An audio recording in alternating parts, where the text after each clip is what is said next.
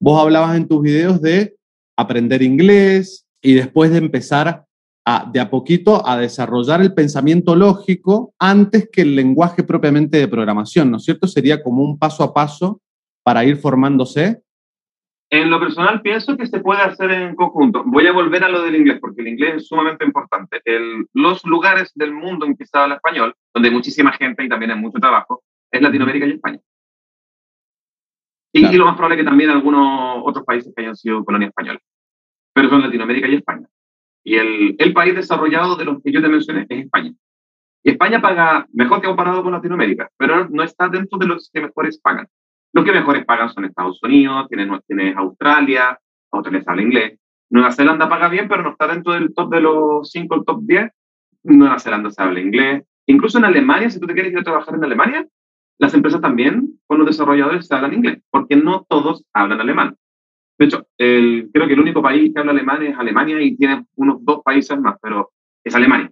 Entonces, si tú te vas para Alemania, ellos saben que van a recibir personas de distintas partes de todo el mundo, entonces para eliminar la barrera del idioma, todos hablemos inglés. Entonces, inglés, claro, te va a abrir las puertas a prácticamente casi todo país desarrollado al cual tú te. Y eso también te, te, mejora el, te mejora los sueldos, te mejora la calidad de vida, te mejora también el, eh, lo que tú puedes hacer con tu tiempo, porque vas a tener más tiempo libre, porque las jornadas son más cortas.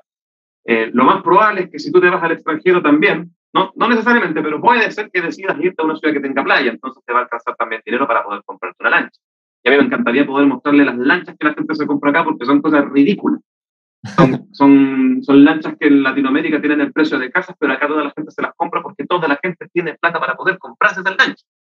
Son lanchas de 6, 7 metros. Entonces, el panorama del fin de semana es subirse a la lancha e irse a recorrer las islas. Porque acá en Nueva Zelanda creo que hay 1.500 islas o más. Entonces, ¿cuál es mi panorama el fin de semana? Mira, no sé, me voy a llevar mi parrilla, la voy a montar en mi lancha y me voy a hacer un asado en la isla a 20 kilómetros mar Ese es el panorama. Entonces, y con respecto a la parte de la lógica y del lenguaje de programación, yo pienso que la lógica tú la puedes ir desarrollando ya sea en conjunto con el lenguaje de programación o también la puedes desarrollar antes. La puedes desarrollar antes con pseudocódigo, también hay un lenguaje que está enfocado solamente en, en la, lógica que se llama Scratch, que es un lenguaje enfocado eh, principalmente para los niños, pero también tú lo puedes estar desarrollando con algún otro lenguaje de programación que tú decidas aprender. Entonces, puedes hacerlo de esa manera o también lo podrías hacer con PHP, con Java, con JavaScript, con Python, con el lenguaje que tú quieras. Aquí no existe un lenguaje mejor o peor, aunque la gente diga que PHP es malo. Eh, yo no pienso que sea malo, es otro lenguaje solamente. Y la versión 8 la verdad es que sea bastante buena. Entonces, es algo que puedes ir desarrollando a medida que tú vas programando. Siempre va a ser mejor, siempre va a ser mejor tener un guía, ya sea en forma de un curso presencial, que tú tengas el profesor al frente, un curso online, donde el profesor no está frente, pero sí lo puedes ver a través de una cámara y puedes interactuar con él, o a través de algún curso online, donde no necesariamente tengas una interacción, una interacción directa con el profesor. Porque el profesor te va a empezar a explicar los conceptos. Ahora, si que tu inglés también es muy bueno y la documentación también del lenguaje es muy buena, también podrías aprender con la documentación. Pero el, ese es el método que yo creo que es el que menos funciona porque somos ansiosos, nos vamos a saltar la documentación, no quiero hacer esto, quiero saltarme la otra parte, y nos vamos a saltar todas las partes fundamentales, el if, el else, el for, de repente hacer una consulta a la base de datos y tú vas a decir, quiero hacer un juego, lo quiero hacer ya. Ya, pero tienes que aprender conexión a base de datos primero. Claro. No es que no me sirve si yo quiero hacer el juego, ya, pero tienes que aprender a, a construir interfaces gráficas tienes que saber hacer por lo menos un pixel art. Claro. Entonces, ese tipo de cosas es bueno que un profesor o algún instructor te lleve de la mano, ya sea presencial, online o un curso grabado. ¿Qué le recomendarías a la hora de especializarte, especializarse? ¿Vamos muy al nicho, a la diversificación, o empezamos bien amplio a aprender a programar para después ir a cuestiones más puntuales? Oh, yo diría el partan con solamente una cosa. No, no traten de abarcar mucho. Perfecto. en este caso, cuando estás recién aprendiendo, es mejor ser alguien súper específico de lo que estás aprendiendo. Si estás aprendiendo, por ejemplo, el lenguaje de backend, aprende el lenguaje de backend. Y una vez que termines de aprender el lenguaje de backend y ya más o menos sepas lo que puedes hacer con él, ahí pasa la siguiente materia. Porque lo peor que te podría pasar es que si tratas de aprender muchas cosas al mismo tiempo, que me pasó a mí, horrible, no lo recomiendo a nadie, era que estaba tratando de aprender a hacer algo con PHP. Y después dije, oh, me quiero meter a MySQL. Oh, después quiero hacer JavaScript. Nunca programé en JavaScript, yo programaba en jQuery, de hecho. jQuery era una librería de, de JavaScript en ese entonces. Ajá.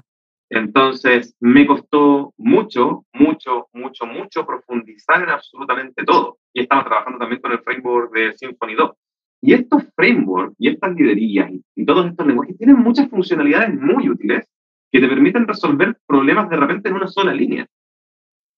Pero yo por estar saltando de tecnología en tecnología, en lugar de concentrarme en aprenderla, terminaba, en vez de resolver ese problema en una sola línea, terminaba haciendo un chorizo gigante. No, que, si tú lo miras, te daría vergüenza y no me hubieses invitado a este live.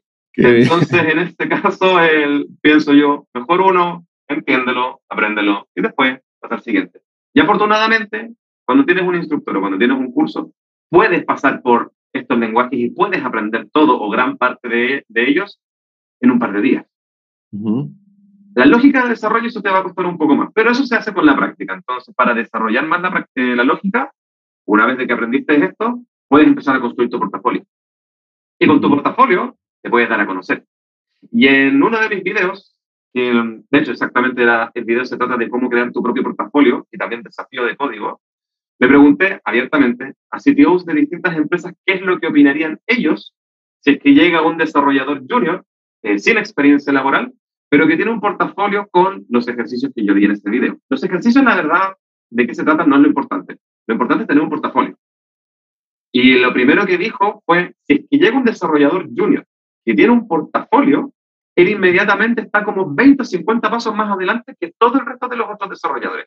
Porque a mí siempre me llegan currículums sin portafolio, sin experiencia laboral, sin nada. Como, hola, quiero trabajar como programador. Ok, ¿qué has hecho? Nada.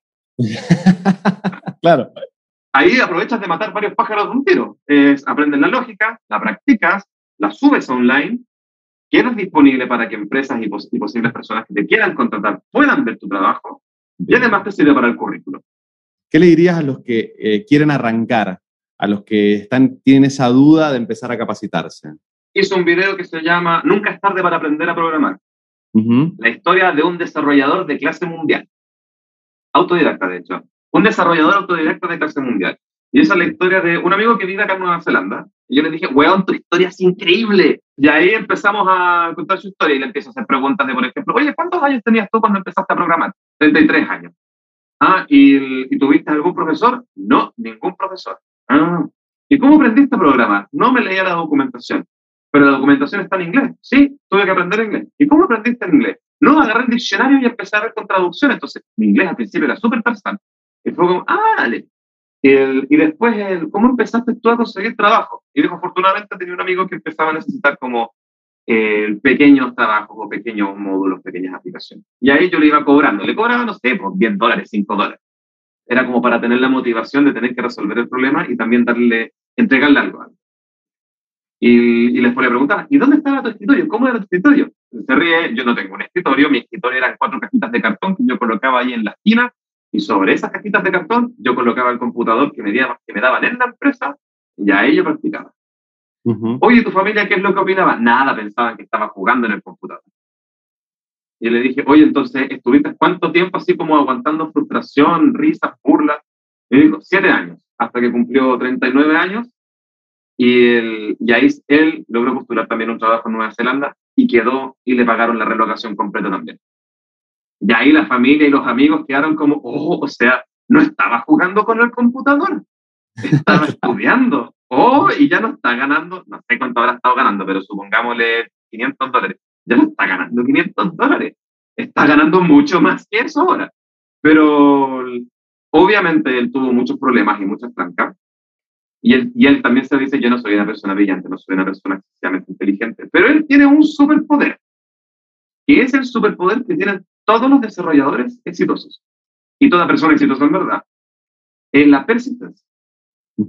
Es el decir, esto se me metió en la cabeza y de aquí esto no me lo va a sacar nadie hasta que yo no llegue. Así es que el mejor consejo que yo les puedo dar es... Buenísimo. Que nadie les diga que no. Si ustedes le dicen que no, te dicen, ah, un desafío excelente, tú me dijiste que no, te voy a demostrar en tu cara que sí. Sí, hay una pregunta que me interesó. ¿Qué tecnologías hay que aprender para pasar de junior a senior? Como por ejemplo Git de Miguel Cárdenas. Y sorpresa, no tienes que aprender una tecnología. Otra sorpresa, tienes que aprender a ser no un líder, no es necesario que seas un líder. Algunas empresas te, van a, te lo van a tratar como de camuflar de liderazgo, pero tienes que ser fácil de trabajar y tienes que poder orientar a desarrolladores juniors. Porque la única diferencia entre un desarrollador semi-senior a un senior es, la, es, más que nada los rasgos de la personalidad y de cómo ellos son sumamente amables, súper tiernos, hasta incluso de repente se te acercan y te dan ganas de abrazarlos y de apretarlos. entonces va a ser netamente como la forma de cómo ellos te guían para que tú puedas entregar algo. Entonces, no es una tecnología, es tu forma de ser. Acá hay una pregunta que de alguna manera la hemos contestado, pero me gusta cómo está formulada, eh, que es la pregunta de Cristian. Muchas gracias, Cristian. Cristian Andrés Guajardo dice, Nico, ¿cuándo puedes decir que dominas cierta tecnología? Él se está capacitando, pero como le ha pasado a muchos, que mm, sentís que no dominás al 100% el lenguaje específico. Recién respondió Nico que siempre hay que estar con esa incertidumbre, siempre hay que estar con ese juego de decir, bueno, se puede aprender más, pero me gustó lo primero, de decir, bueno, ¿cuándo tengo la, noción de que puedo pasar a otro lenguaje? Em, me, puedo animar a aprender otra cosa cuando ya domino cierta tecnología o lenguaje, Nico. ¿Qué, qué, qué sensación debemos tener o qué experiencia les podrías contar? Yo no sé si domino en 100% React Native o JavaScript. Tampoco sé si domino 100% HTML o CSS. Creo que soy bueno, pero no creo que lo domine. Así como que, como, por ejemplo, tú sabes cómo funciona el event loop en el caso que tienes un timer y también tienes un intervalo y estás tratando de hacer una llamada síncrona y justo también te llega una petición asíncrona. ¿Qué es lo que pasa? No tengo idea. Pero una persona que es experta, lo más probable es que el creador de Node te pueda responder esa pregunta. Ahora, ¿vale la pena saberlo? Eh, yo pienso que no. Pero sí gustaría tratar de llevar una cantidad de tiempo y conocer el lenguaje hasta que tú te sientas cómodo diciendo, ya, puedo resolver el 95% o 90% de los problemas.